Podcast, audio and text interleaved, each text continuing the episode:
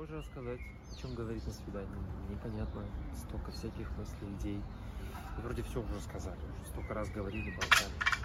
К сожалению, часто очень много информации передается в смс -ках. По крайней мере, пытаются передать и рассказать, что я такой, такая, миллион, миллион смс И кажется, что все нормально, мы узнали друг друга, разобрались, теперь все понятно.